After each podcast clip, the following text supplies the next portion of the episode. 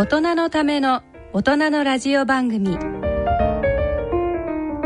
大人のラジオ。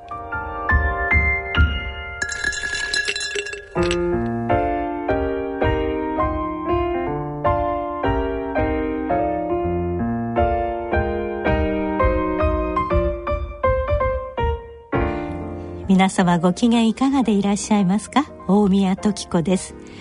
今回は前半に順天堂大学医学部教授の日野清さんによるがん哲学学校のコーナーをお聞きいただきます。後半は医師で登山家の今井美智子さんと大和渓谷元編集長に担当していただいているアウトドアのコーナーをお聞きいただきます。それでは大人のラジオ進めてまいります。大人のための大人のラジオ。この番組は野村証券ほか各社の提供でお送りします。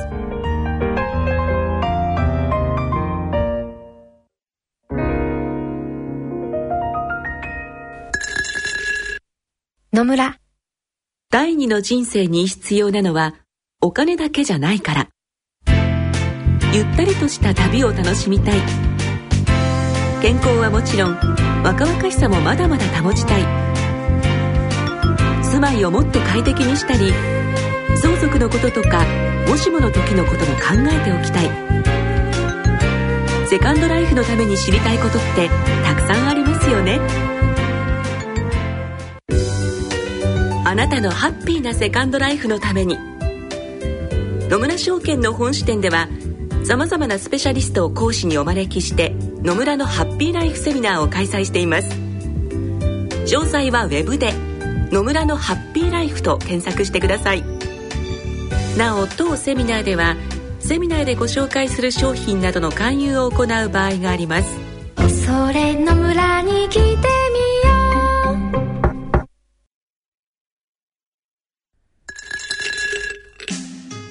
う。大人のための大人のラジオ日野沖夫のがん哲学学校のコーナー。今回は埼玉医科大学総合医療センターブレストケア科教授の八形博さんをゲストにお迎えしてお送りいたします。進行は順天堂大学医学部教授の日野沖夫さんそして大橋時子さんです。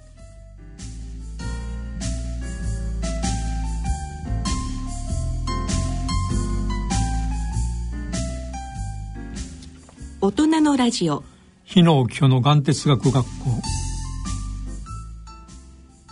皆さんご機嫌いかがでしょうか？大橋時子です。ここからのこの時間は眼哲学外来でおなじみの順天堂大学医学部教授日野清先生にご出演いただき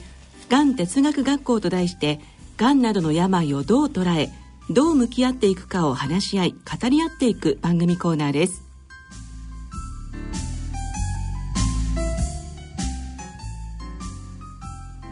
さあ2018年の夏も終盤といったところですけれどもこの夏皆さんはどうお過ごしでいらっしゃったでしょうか？本当に今年の夏は暑かったですよね先生。そうですね、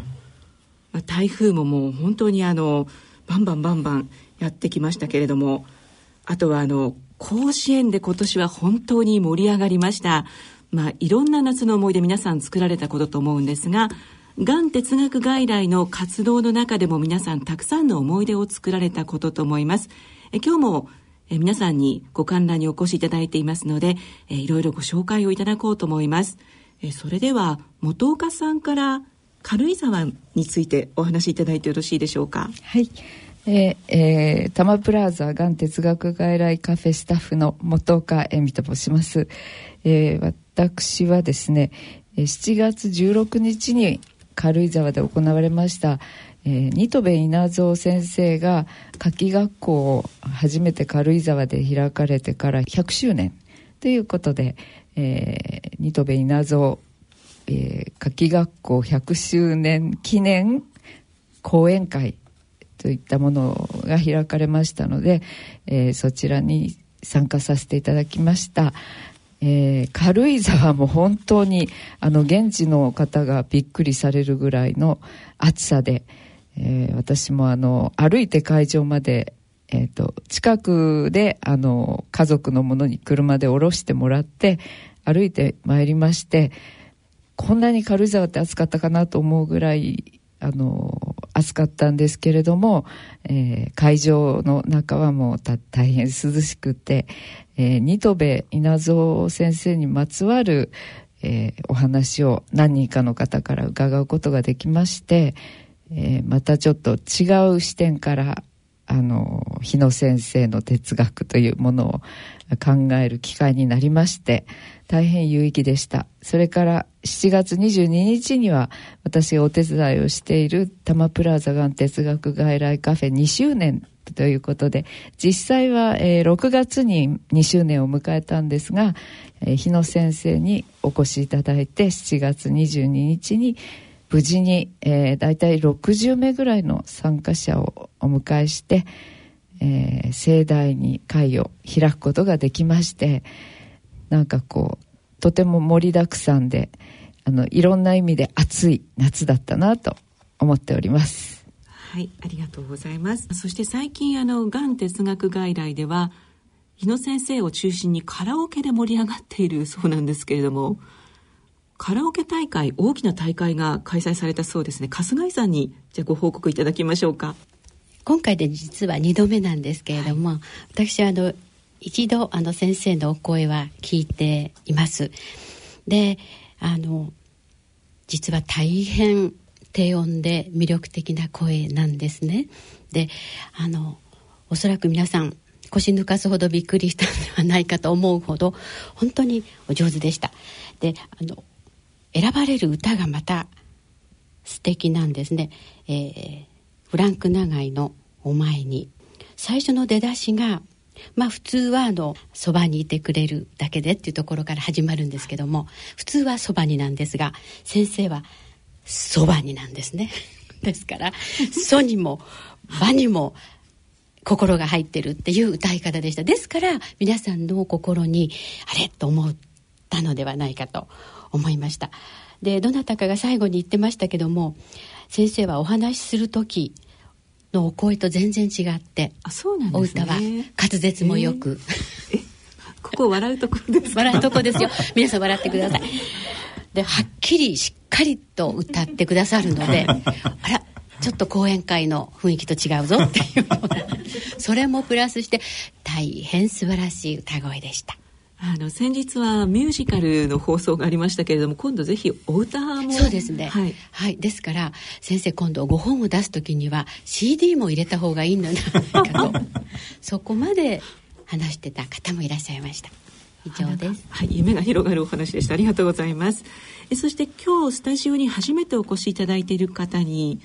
自己紹介をお願いしましょうか。はい、えー、私はお茶の水にあります京運動病院の健診センターで看護師をしております田中ありさと申します。えっと私は日野先生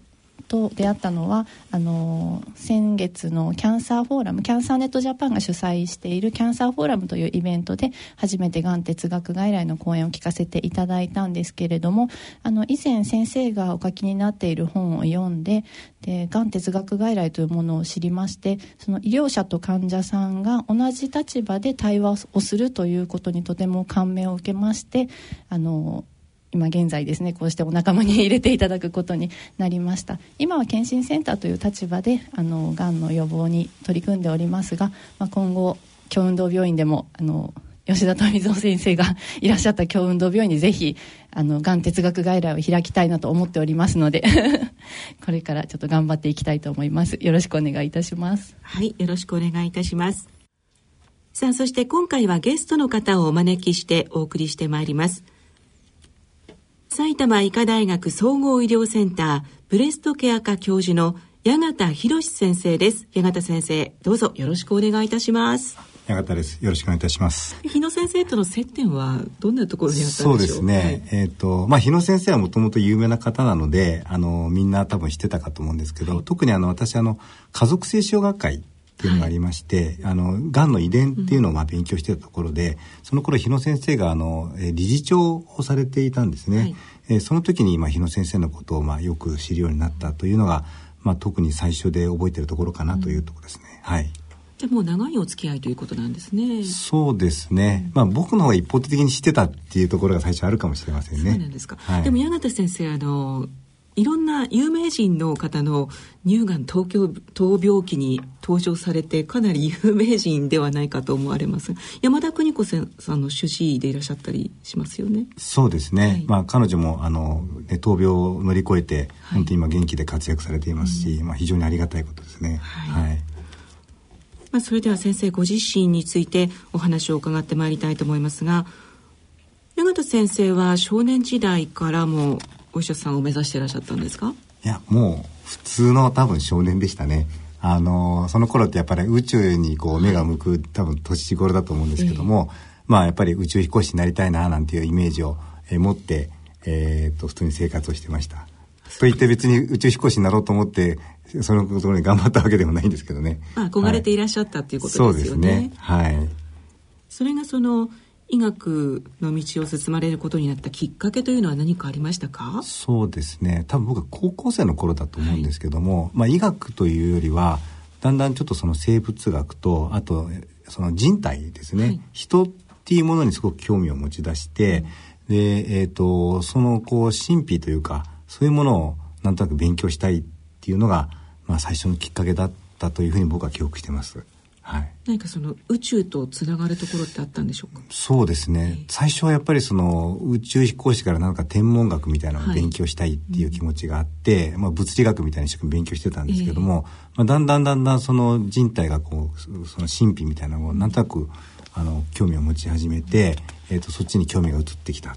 ていうところでしょうか。はい、特に家があの医者ということでもなかったので、はい、普通の親はサラリーマンでしたので、えーあの医学の道に行けとかそういう話も全然なかったんですけども、うん、自然にそういう気持ちになったっていうのが正直なところですね。うん、はい、そして医学部に進まれてまあ、いろんなあのジャンルがありますがその中でも乳腺外科の道に進まれたきっかけというのはどういったところだったんでしょうか、はい、そうですね。まあ勉強していく中で、えーと、やっぱりその中で特にがんっていうものに興味を持ってきて、はい、あのやはりそのがんっていうのはなぜこう人の体をですね蝕んでこうあの攻撃していくのかとかですね、はい、どういうふうに治療していくのかとかそういうちょっとそういう不思議なところに、えーと、興味を持ってがんの治療に進みたいと思ったんですね。はい、で、えーと、その時に、まあ、内科とか外科とかあったわけですけども、まあやっぱり直接目で見て治療できる世界っていうのはやっぱり外科だと思っていたので、えーと、じゃあまず外科の方に行きたいなと。でがんの治療する外科医になりたいなというふうに思っていました。で、えっ、と、医学部の高学年になってくると、えっ、と、実習があります。はい、で、直接患者さんとあの接したり、えー、することがあるわけですけども、まあ、たまたま僕があの受け持たさせていただいた患者さんが、やっぱりその自分があのがん乳房にしこりができて、だんだん大きくなっていくんだけども、病院が怖くて行けなかったと。それでもう本当にひどくなって、えー、病院に行ってで、えー、っと治療を受けて、えー、っとだいぶ治ってきたというところでちょうど入院中にその患者さんと会いまして、えー、その頃まあそういう患者さんのあの体験記を、えー、っと載せた本があってその中に一つを書いてたんですね。はい、でその患者さんから、えー、っとその本ををもらったっていうところで、えー、っと乳がんっていうのに興味を持ったっていうのが、えー、ありますね。ただそこであの乳腺外科に直ちになろうっていうふうに思ってたわけではないんですけども、えー、はい、その後もやっぱりあの医者になってからやっぱ外科の中で、まあ、乳がんの患者さんと出会ったりとかあとは乳がんをやってる、まあ、先輩方ですねと非常に仲良くなったりとか、うん、あとそういう学会発表したりとか、はい。いうところから治療診断に関わるのもすごくいいなっていう気持ち気持ちがあった中で、えーと、最終的に選んだっていうことですね。そして乳腺外科医としての道を歩まれるようになりますがこれまで、まあ、先ほどあのタレントの山田邦子さんのお名前出しましたけれども忘れられない患者さんとの出会いとかエピソードとか何かご紹介いただけるものがあったら教えていただきたいのですが。そうですね。あのこのがん哲学外来と関係することに関していると一つありまして、はい、えーと、ちょうど30代の本当に前半の患者さんだったんですけどもちょうどもうあの再発をして、えーと、お亡くなりになる1週間ぐらい前だったんですね。でその時にあのその方のお部屋に行った時にですね「あのがん哲学外来って知ってますか?」って患者さんの方から、はい、あの言われたんですね。でその子実は僕知らなかったです。あ日野先生のことはええ知ってたんですけどもそれは、はい、家族接種学会の方で知ってたんですけども、えーえー、がん哲学外来というのはあまりこうイメージとして持ってなかったんですね。でその方から、まあ、本をいただいたんですね、うん、私が実はここに書いているのであのこの本読んでくださいと。えー、でまさにその日野先生の本の中に、えーと、文章を書かれていたんですね。でその時にびっくりしたのが、まあ、普通に僕患者さんとあの医者という立場で接してたので、まあ、30代前半の患者さんなので多分そういう見方しか多分してなかったんだと思うんですけども非常になんかいい文章を書かれていてちょっとそれに僕は逆に衝撃を受けたというのがあります。でもう一つその時に思ったのはやっぱりその中にはあの医療者と患者さんの中にはやっぱりギャップがあるっていうことを書かれていて、まあ多分それは僕のことだと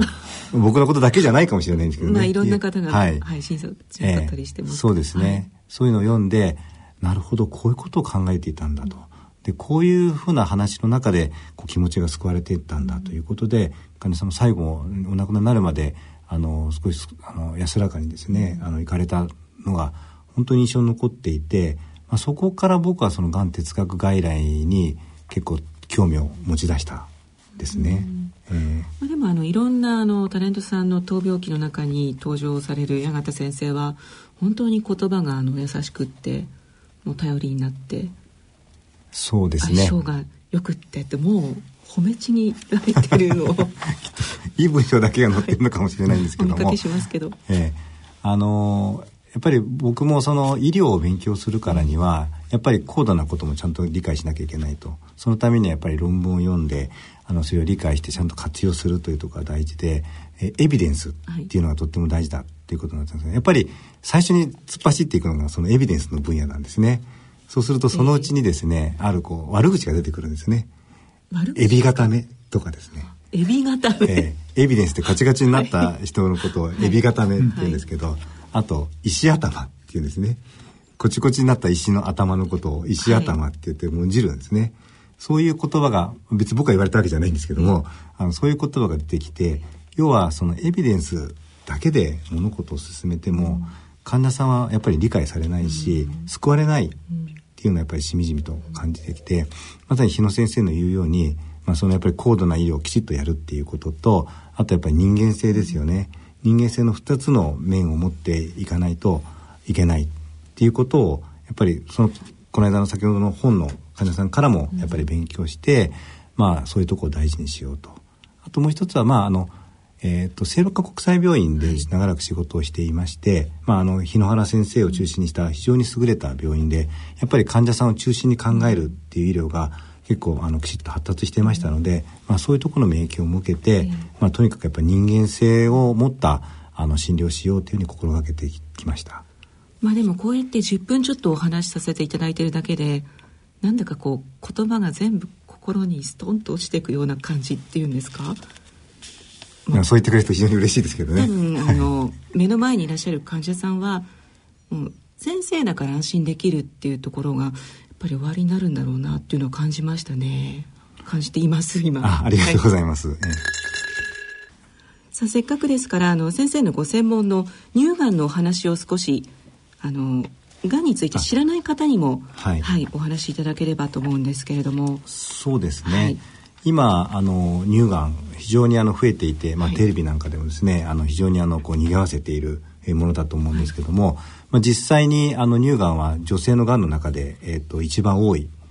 ものであってでさらに今増え続けていると言われてます。で今年間7万人から8万人の方が乳がんになって、えー、と1万5千人弱ぐらいの方が年間でお亡くなりになっているということでやっぱり非常に、えーと、大きな問題だというふうに僕らも感じています。でしかも他のがんとちょっと違うところはお若い方に結構多いですね。そうなんですね。えー、特にあの40代50代の方が、えー、ではあの圧倒的に乳がんが多いですね、はい、そこではもうあの乳がんの罹患率も死亡率もとにかくダントツに多いので、うん、特にこの働き世代ですね、はい、あとお子さんを持ってこう育てている世代の方にがんになるということでやっぱりあの大きな社会問題になってるんじゃないかというふうに、えー、思います。で結構あのニュースとかあると患者さんやっぱり心配になって皆さん来られるんですけども、結構あのちょっとおっぱいが痛いとですね、あのすごく心配になって皆さん来られますよね。まあ、これは致し方ないことなんですけども実際には痛みが関係することって結構少なくて、うん、どっちかっていうとやっぱりしこりであるとかあの硬いとこが新しくできたとかそういうところの方があのがんと関係していますね。あとは検診ですよね。はいあの検診をやっぱりあのしっかり受けていただくっていうことは基本になるかと思うんですけども今日本のその検診のその受診率は30%ぐらい乳がんの検診受診率30%ぐらいと言われていて世界では 60%70% でまだ低いって言われているところで30%しかないという非常に低い状況があって。こんなにその乳がんになった方の話題がテレビでこうどんどん放送されたりしてもそれでも検診率って上がらないんですね。そうですね。あの不思議なのは、えー、こう皆さんがこうビラを外で配ったりしますよね、はい、多分ほとんど誰も振り向かない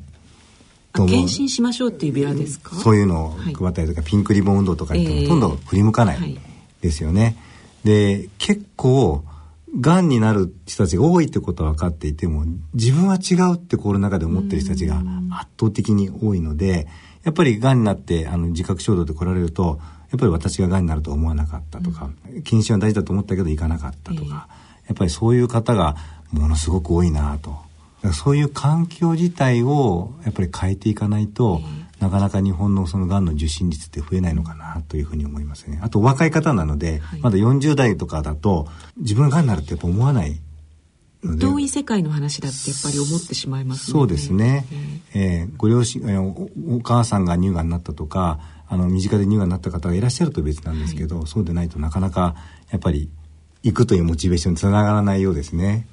はい、そうなんですね。でもまああの検診で見つかった早期のものほど予後がいいというか。はい。そうですね、えーあの検診でまあ見つかったものはかなり予後がいいので、えーと検診はやっぱり一つあのおすすめだと思います。やっぱり海外の試験を含めても検診を受けた人と受けてない人ではやっぱり差が出ていますので検診を受けるというのはまず基本でその中でやっぱり何らかの自覚症状ですねあの痛みというよりも特にしこりとか硬いとことかそういう自分で触っておかしなとこがあればやっぱり病院に来ていただくというのはとっても大事だと思います。はい、でがんと診断されますと治療が始まっていくわけですけれども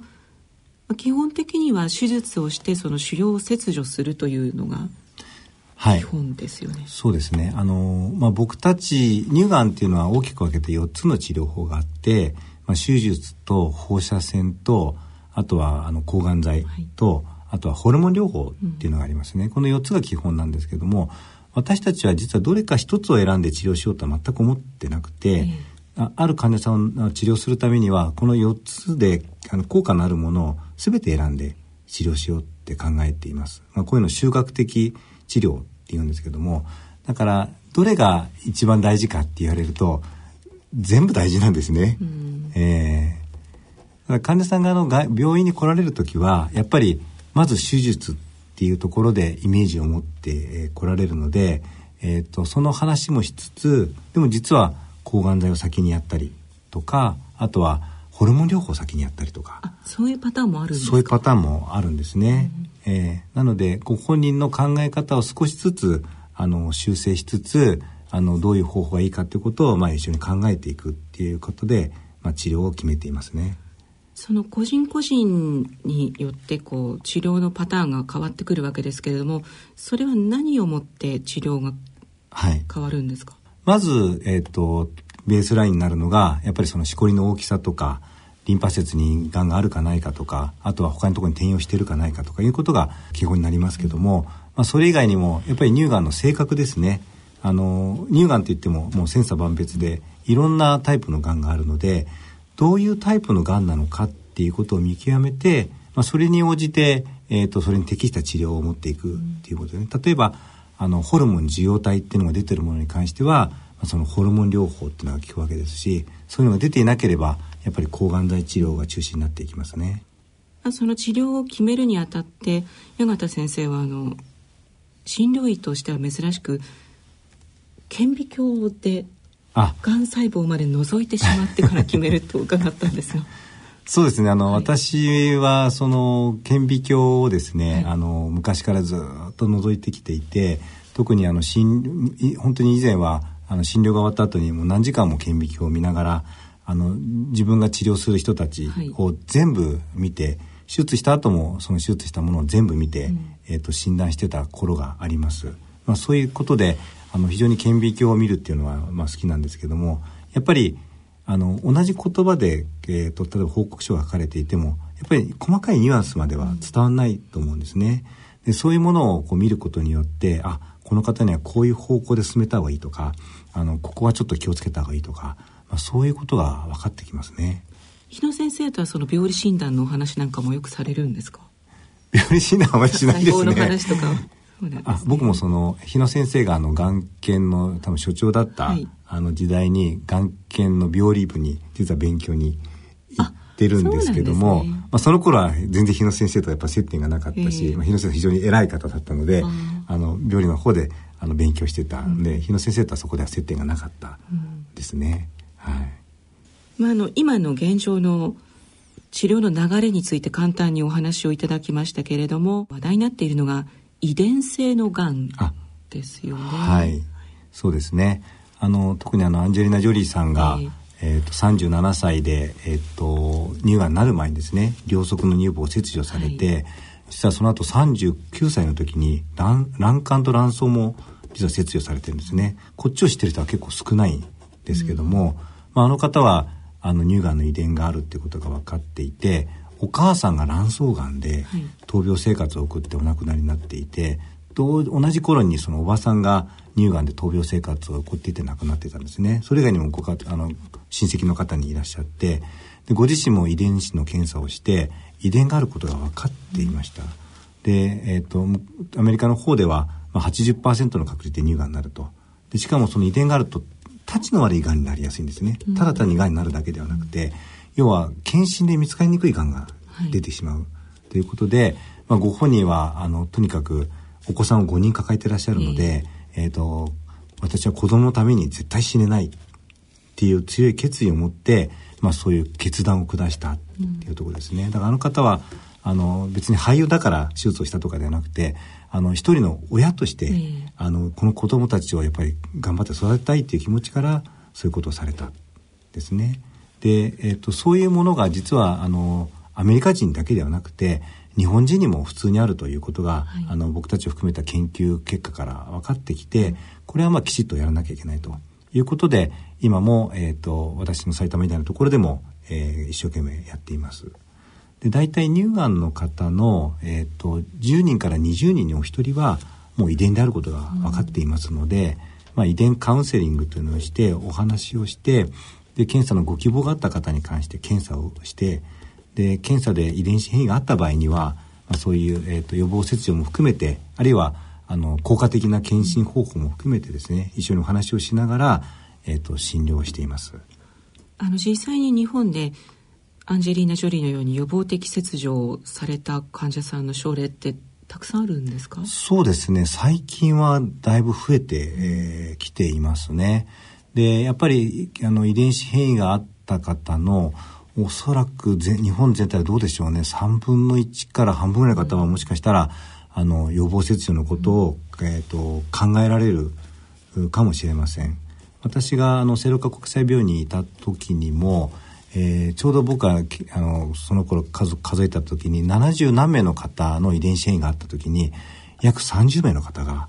あの予防的なその乳房切除や卵巣と卵管の切除を、えっと、希望されて行ってました。そうなんですね。はい。今もっと増えてますね。あ、そうなんですか。はい、その勇気にもびっくりしましたけれども、あとあのもう一方でその見た目の問題ですか乳房の再建術がすごくあ今発達してきてるから、はい、乗り踏みそうです踏み切れね。たんだなっていうのをちょっと感じたことがあったんですけど、そうですね。やっぱり手術をするっていうのは、やっぱり一大決心、えええーですし、特に女性にとって大事な乳房を切るっていうのは、さらに、えー大きな決断だと思うんですよね。その時にやっぱりあの乳房再建があって、あの、やっぱり綺麗な乳房を作れるっていうのは、非常に重要なオプションになるかと思います。なので、まあ僕もあの、えー、とそういう専門の学会があの日本で立ち上げてあの日本乳房オンコプラスティックサージャリー学会っていうのを立ち上げて私も理事をやってますけどもあの特にその乳房再建とかですね、あとは再建だけではなくてあおっぱいを残す乳房温存手術なんかでも、い、かにその、えー、がんを、えーうまく取ってうまく治療してなおかつ、えー、きれいに残すかっていうことに関してみんなで今議論ををしているところですね。はいあの以前は同時債権にしか保険が下りなかったんですけど最近はまた保険が変わってきましたよね。えっとですね、えっと、以前は、あの、えー自家組織再建といって、自分の組織を使った再建は通ってたんですけども、人工乳房再建が保険通ってなかったんですね。非常にあの高価なものなんですけども、それが、えっと、長らく、あの、その学会の運動で、えー保険適用が数年前から認められるようになってきて、まあ、人工乳房も自家組織再建も両方できるというオプションが出てきたそうなんですね。ですね。はい。非常にやりやすくなりましたね。そういうのもあの予防的切除に踏み切るまあなんかきっかけにはなりますよね。そうですね。やっぱりみんなの、あの、形成外科の先生も含めた技術が発達して、やっぱり綺麗な乳房を安全にえーやれないとなかなかそういうものも普及しないかもしれませんね。はい。早方先生はその再建されなくても温存手術でもその傷跡がとても綺麗だってやっぱりなんか書かれてた記憶があるんですけれどそうですね。ちょっとほ、えー他の人と別に比べてるわけではないんですけども、やっぱりその乳房を残す、温存するからには、ただ残すんではなくて、やっぱりおっぱいをおっぱいらしく残すっていうのは、まあ、とっても大事な使命だと、あの、僕らには思うんですね。だから、癌を取っておしまいではなくって、その後のやっぱり生活まで僕らもやっぱ責任を持ってるわけですから、まあ、なるべく、あの、綺麗に乳房を残せたらいいなということで、あの、いろんな乳腺の先生方と話し合って、どういう手術方法がいいかっていうことを考えて、こう、本なんかを作ったりしてですね、あの、みんなで、あの、切磋琢磨しながら、あの、勉強しているところですね。まあ、いろんな取り組みについてお話をいただいてきましたけれども乳がん治療の近未来といいますか先生ご自身の夢について何か教えていただければと思います。そうですね。あの、正直言いますと、僕、外科医ですけども、はいあの、患者さんの乳房を切るのは嫌いなんですね。ええで、あの、抗がん剤も嫌いなんですね。はいなぜかっていうと、これ全部患者さんを傷つけてるわけですよ。うん、やっぱりそのメスで切るっていうことは、普通の人がメスに体を傷つけるということはただの犯罪ですよね。それを医療という現場の中でやってのけてるわけですね。で、抗がん剤も基本的には毒物なわけですよ。それを普通にやったらこれ犯罪なわけです。それを僕らはなんとかその治療しようということで正常細胞を守りつつなんとか癌細胞をやっつけるということをやってるわけですけどもやっぱり患者さんの体にとっていいことをしているわけでは、あないわけですね。だから今後そういうメスを使わない治療あとは抗がん剤のようなその毒性のない治療みたいのがあの出てくるといいなと。であとはもう一つは患者さん一人一人に適した治療ですね。この患者さんにはこの薬が効くけど、あの薬は副作用が強くて使えない。でもこの患者さんには逆だよっていうのがもっともっと分かってくると、患者さんにとって副作用が少なくて、えー治療効果の高いえーものが行えるので、そういう個別化医療がもっともっと、まあ進むといいな。まあ実際に進んでいますけども、あのゲノム医療そうですね。がんゲノム医療っていうのが一つのあの柱にはなってきてますけど、まあ、もっと進んでくるといいなというふうに思ってます。はい。さあ今日ご観覧の皆さんで何かご質問などおありでしたらぜひ八幡先生にお答えいただきたいと思いますが。あの私はあの複数乳房にがんがあったんですね。それであの1年間わからんその中で1年間わからなかったいわゆる特殊ながんが一つあったんです。でそれがあの病理検査の結果がんだったっていうことが分かってでそれがあの私にとったら大変痛いものだったんです。一つは。でその痛いものですから1年間他の病院で分からなかったんです。国立がんセンターに行っても当時は分からなかったんですね。で病理で初めてこれもがんだったねっていうことであの私の中では最初に分かってて取ったのと分からないけど患者が取ってくれって言うから取ったのでは何かこう今その不安っていうのはその一末の不安があるんですけどもで私の治療は手術と放射線とそして抗がん剤とで最後は分子標的薬をしました。であの今のその不安は特殊ながんとはイコール難しいがんなのかっていうことをあの担当医に聞きましたらそれは違うよ。特殊とあの難しいがんとは違うよってことはっきりそれは伺ったんですけども今頭の中にあるのはやはりあの自分であのどうしても切ってほしいと言った患者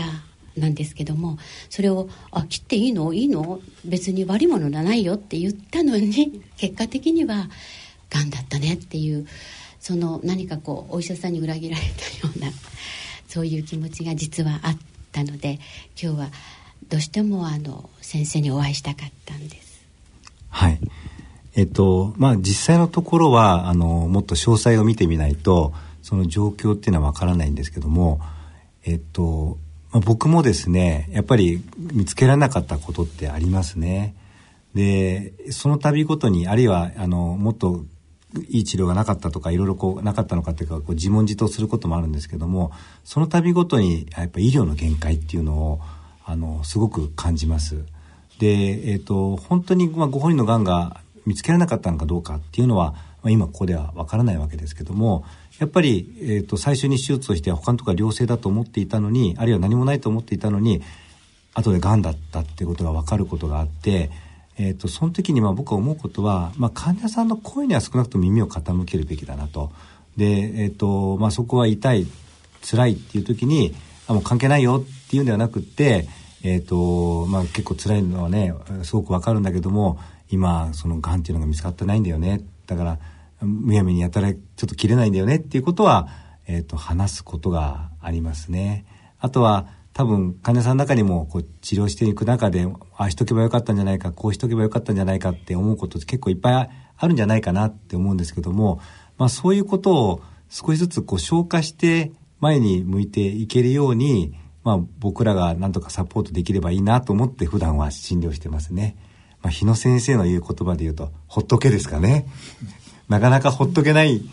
ことをですね、あの、過去のことをほっとけないものを何とかほっとけるようにするっていうのが、まあ、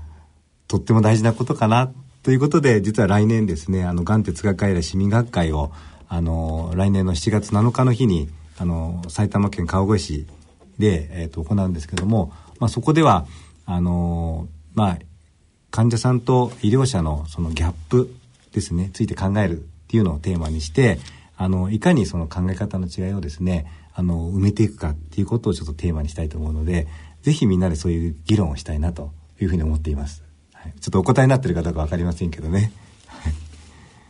あの今マンモグラフィーと超音波エコーの検査の2つが主流になってますがやっぱり受けられる方ってどっちを受けたらいいんですかっていう質問がよく来るのとやはりマンモグラフィーの方は痛みが伴うので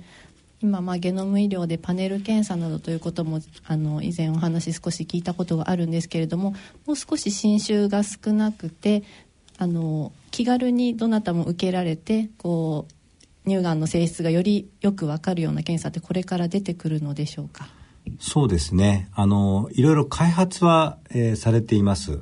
で、まだ、その、がんゲノム医療っていうか、その遺伝子で、えっ、ー、と、早期にがんを発見するっていうのは、なかなか多分まだ難しいんじゃないかと思ってるんですね。今、あの、血液中のほんのごくわずかな、あの、遺伝子を拾い出してきて、がん特異的な遺伝子が出てくれば、あの、もしかしたらがんがあるかもしれないと。それで調べたらがんがあったっていう例もあるということなんですけども、まだまだあの研究段階だと思います。ただ非常に魅力的で私たちもあの有望視しているものだと思いますね。でマンモグラフィーそうなんですよね結構痛いっておっしゃられる方が多くって、えーと、それが元でもしかしたらあの検診に行かなくなっちゃう方もいらっしゃるんじゃないかと思うんですよね。ただなんで我々がしつこくマンモグラフィー検診を進めるかっていうとやっぱり世界的に証明されてるんですね。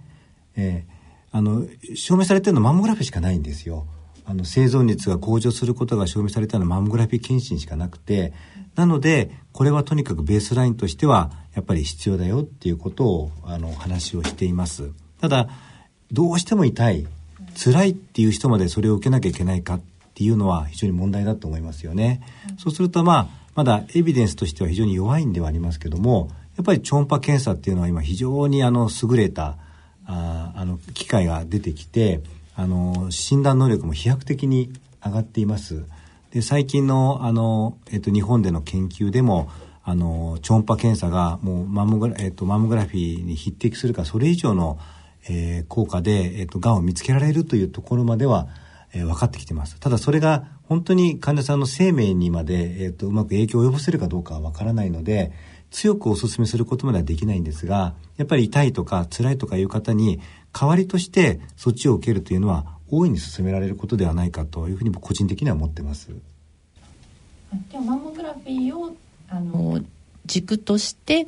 ちょっと痛いのが辛い方はエコーの検査を受けたらどうですかっていうそうですね。おすすめですか、ね、一つはそうですね。あの、あの、対策型検診といって国が進める検診の中ではまだそれはできないんですね。できないというのはあのやっぱりエビデンスがまだ構築されていないので、えーと、マンモグラフィーエコーやりなさいっていうところまではいけないんですが、まあ、新潟検診であるとか、えーと、個人であのクリニック行くという点ではあのそういう示唆をしても十分いいんではないかというふうに思います。あともう一つ最近話題になっているのは高濃度乳房といってあの乳房の中にがんができてもがんが分かりにくい乳房があって結構その日本の女性の方は多いと言われてるんですね。そういう方はあのやっぱりマンモグラフィーだけで本当にいいのかどうかっていう議論が今行われていてまそちらもまだまだデータが出てくるにはまだまだ時間がかかるんですけどもやっぱり超音波検査で見つかるケースもあるのでそういった方にはあのやっぱりクリニック等で超音波を受けるというオプションをあの話してもいいのではないかと個人的には思っています。ここは今あの検診学会等でも議論がされているところですね。はい。えっと、あの私は19年ほど前にその乳がんの手術を受けてるんですけどもその頃と今とでは随分こうその治療慣れっていうかこう変わってきてると思うんですね。でそうした中であの私が感じるのは最近やっぱり患者があの選択することが多くなったっていうふうに感じていてであのこういうメリットデメリットありますよっていうふうにこう説明を受けてでここちらの治療はこういう治療こちらの治療はこういう治療っていうふうに提示されるんですけどその時にその迷いがやっぱ生じてなかなか選択しきれない時があってあの自分のことだからやっぱ覚悟を持って選択しようと思うんですけどその時やっぱりすごくこうなんか揺れるっていうかその時のこう例えば先生あの目の前の患者さんなんかに対してのアプローチってどのようにされてるのかと思ってそうですねはい今その治療が本当に一つに決まればいいんですけども、えーと、どっちか優劣つけにくい、えーと、治療方針が複数ある場合ってやっぱり多々あるんですね。でその時にまあやっぱり、えー、説明をする必要があってただたくさんお話をするとだんだんだんだんやっぱり迷ってきますよね。でそれぞれの治療にどんなメリットがあってどんなデメリットがあるのかっていうことをまずお話をした上で、えー、ご本人が決められる方に関しては、えーと、もちろんご本人に決めてもらうっていうのでいいと思うんですよね。でも実際上はなかなか迷いますよね。でその時には、えーと、これが正しいかどうかはわからないんですが私はどっちかとこっちの方がいいと思うと。でも他の病院のとこだともしかしたら逆をいらっしゃるかもしれないけども、まあ、僕はこっちの方がいいとでなぜそう思うかっていうと、まあ、今までの治療のこういう経験から、まあ、こういうこともあってこういうこともあったとそうすると、まあ、こっちのオプションもいいんだけどでもこっちの方があの僕はいいと思うよっていう話を、まあ、することがありますね。あとまあ少しそれでもまあ迷っておられる方はあの乳がんはどっちかというとスピードの遅いことが多いのでじゃあもうちょっとあの少しお時間を置きましょうかとかちょっと他の意見をもし聞けるんだったら聞いてもいいよねまああまりセカンドピノの行かれ方いらっしゃらないんですけどあのそういう時間をちょっと作って、えー、お話をすることがありますね。ただ強制的にこっちをしないとこうだよっていう、まあ、言い方は基本的にはしてないので、えー、大体それで皆さん治療に入っていきますけどね。えっと、来年埼玉医科大学でがん哲学外来あえっといやあの学会ですね。がん哲学外来市民学会っていうのを年に1回今行っていて、まあ、今年は富山であったわけですけど、来年はあの埼玉の川越の方で、えっと、私が一応会長となって、えっと、行う予定でいます。はい。まあ、そのことについては日野先生とは今どんなお話をされてるんですか？いやもう日野先生はですね、はい、あのお任せですね。お任せなんですか？そうですね。まあ僕逆に言うと日野先生のいいところは、はい、人をがんじがらめにしないところがありますよね。あのいろんなやっぱり先生方偉くなるとあしろこうしろとか非常にこう目を光らせる方もいらっしゃるんですけども。あの空っぽの器ですよね。そうですね。はい。しかも頑丈ですね、なのでまああの僕の好きなようにえーと、させていただこうと思って、えー、いろいろ企画を考えています。そうですか。日野先生楽しみですね来年。楽しみですね、えー、日野先生全然喋ってないいいです矢 形先生の話を聞いて非常に勉強になったじゃないですか。やっぱ純度の高い専門性を持った先生にねこういう話を聞いて社会的包容力を持つというのがこれ大切なことじゃないですかね。まあ、そういう意味で今日の乳がんの話なんかもねやはりあの純度の高い専門性を持っていてかつ社会的包容力がある話でねよかったとそういうふうに思いますね。はい、ありがとうございます。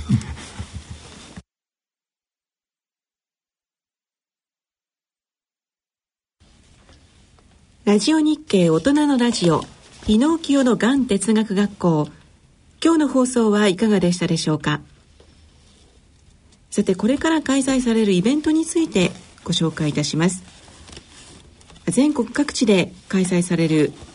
イベントですけれども、え9月7日の金曜日沖縄県で開催となります。場所は沖縄県看護協会第一研修室。受付が朝8時開始が8時30分から11時40分までとなります。市民講座全人的苦悩に向き合う力言葉の処方箋。こちらに日野先生がいらっしゃってお話をされるということですが一般市民の方無料となっておりますのでどうぞお申し込み先確認の上お出かけいただければと思います。詳しいことはがん哲学外来ホームページに掲載されています。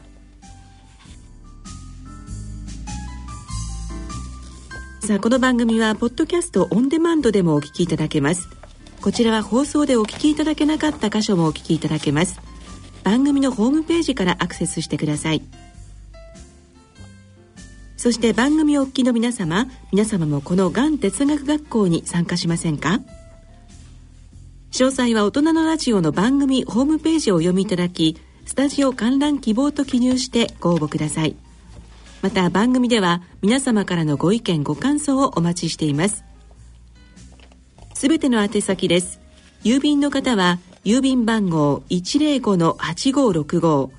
ラジオ日経大人のラジオスタジオ観覧係まで。また番組ホームページの番組宛てメール送信欄からスタジオ観覧希望と書いて住所氏名連絡先をお書き添えの上ご送信ください。そろそろお時間となってまいりました。ここまでのお相手は私大橋時子と。日野清でした。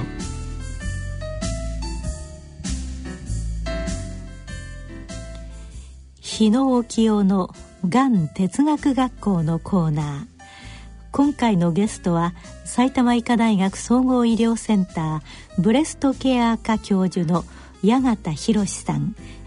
進行は順天堂大学医学部教授の日野沖夫さんと大橋時子さんでした。